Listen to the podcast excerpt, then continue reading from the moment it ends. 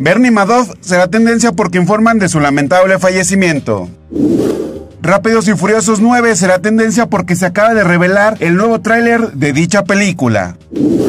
Dinamarca será tendencia porque informan que dejará de usar la vacuna contra COVID-19 de AstraZeneca porque se sospecha que tenga relación a casos anómalos de trombosis. Bosque de la Primavera será tendencia por quienes hablan del incendio en Tlajomulco. El INE será tendencia por quienes aplauden la decisión del INE acerca de la candidatura de Félix Salgado Macedonio. Javier Aguirre será tendencia porque fue separado del Monterrey por los protocolos COVID tras el video donde aparece bailando y la comisión disciplinaria de la federación determinará si tendrá alguna sanción. Todo esto es lo que será tendencia el día de mañana.